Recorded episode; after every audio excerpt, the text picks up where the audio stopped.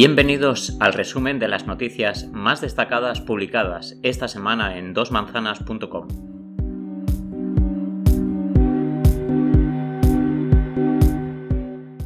Hazte oír vuelve a cargar contra las charlas contra la LGTBI-fobia con concentraciones frente a colegios y un servicio de WhatsApp. La formación ultraconservadora fue expulsada por la policía local de las inmediaciones de un colegio en Leganés donde pretendía asustar a los padres con informaciones erróneas sobre los contenidos de diversidad sexual y de género que pueden ser impartidos a sus hijos.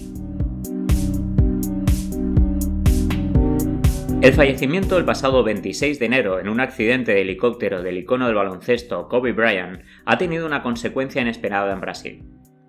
El equipo de fútbol de Primera División Bahía y la revista deportiva Corner se han unido para reivindicar el uso del dorsal 24, el que portaba la estrella de Los Ángeles Lakers.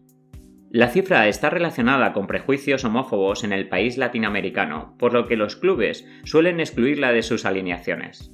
La campaña pretende resignificar el número para mandar un mensaje de aceptación de la diversidad.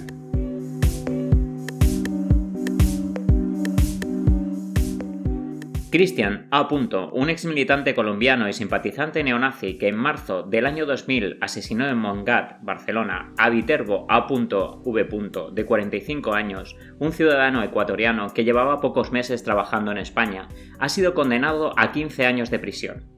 En un primer momento se sospechó que la motivación del crimen había sido racista, aunque la investigación posterior reveló la naturaleza homófoba del crimen. El asesino no fue detenido hasta casi 18 años después. La memoria de Viterbo, otra víctima de la violencia homófoba en nuestro país, ha sido por fin recuperada.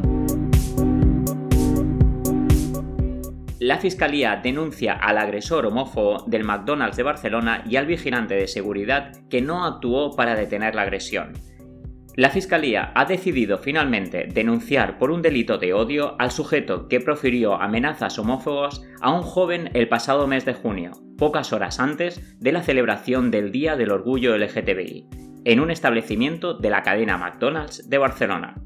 El fiscal incluye en su denuncia al vigilante de seguridad del que presenció los hechos y no hizo nada para impedirlo. Las primarias demócratas para elegir a la persona que se enfrenta a Donald Trump en las elecciones presidenciales de noviembre ya están en marcha. Los dos primeros escenarios de la contienda han deparado algunas sorpresas. Tras un reencuentro caótico que aún no está cerrado, el exalcalde abiertamente gay Pete Buttigieg se impuso en delegados en los caucus de Iowa, mientras que el nuevo Hampshire empató en la primera posición. Se coloca así a escasa distancia de Bernie Sanders, que gana a ambos asaltos un voto popular. El senador por Vermont ha condenado los comentarios homófobos del locutor Rush Limbaugh, que atacó a Buttigieg por besarse en público con su marido.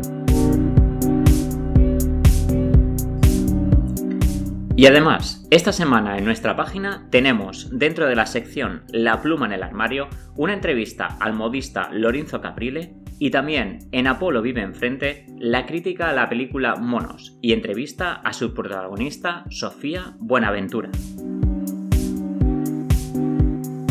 Hasta aquí nuestro resumen de las noticias destacadas publicadas esta semana en Dos Manzanas.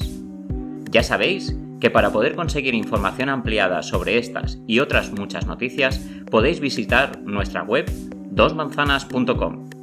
Os esperamos la semana que viene.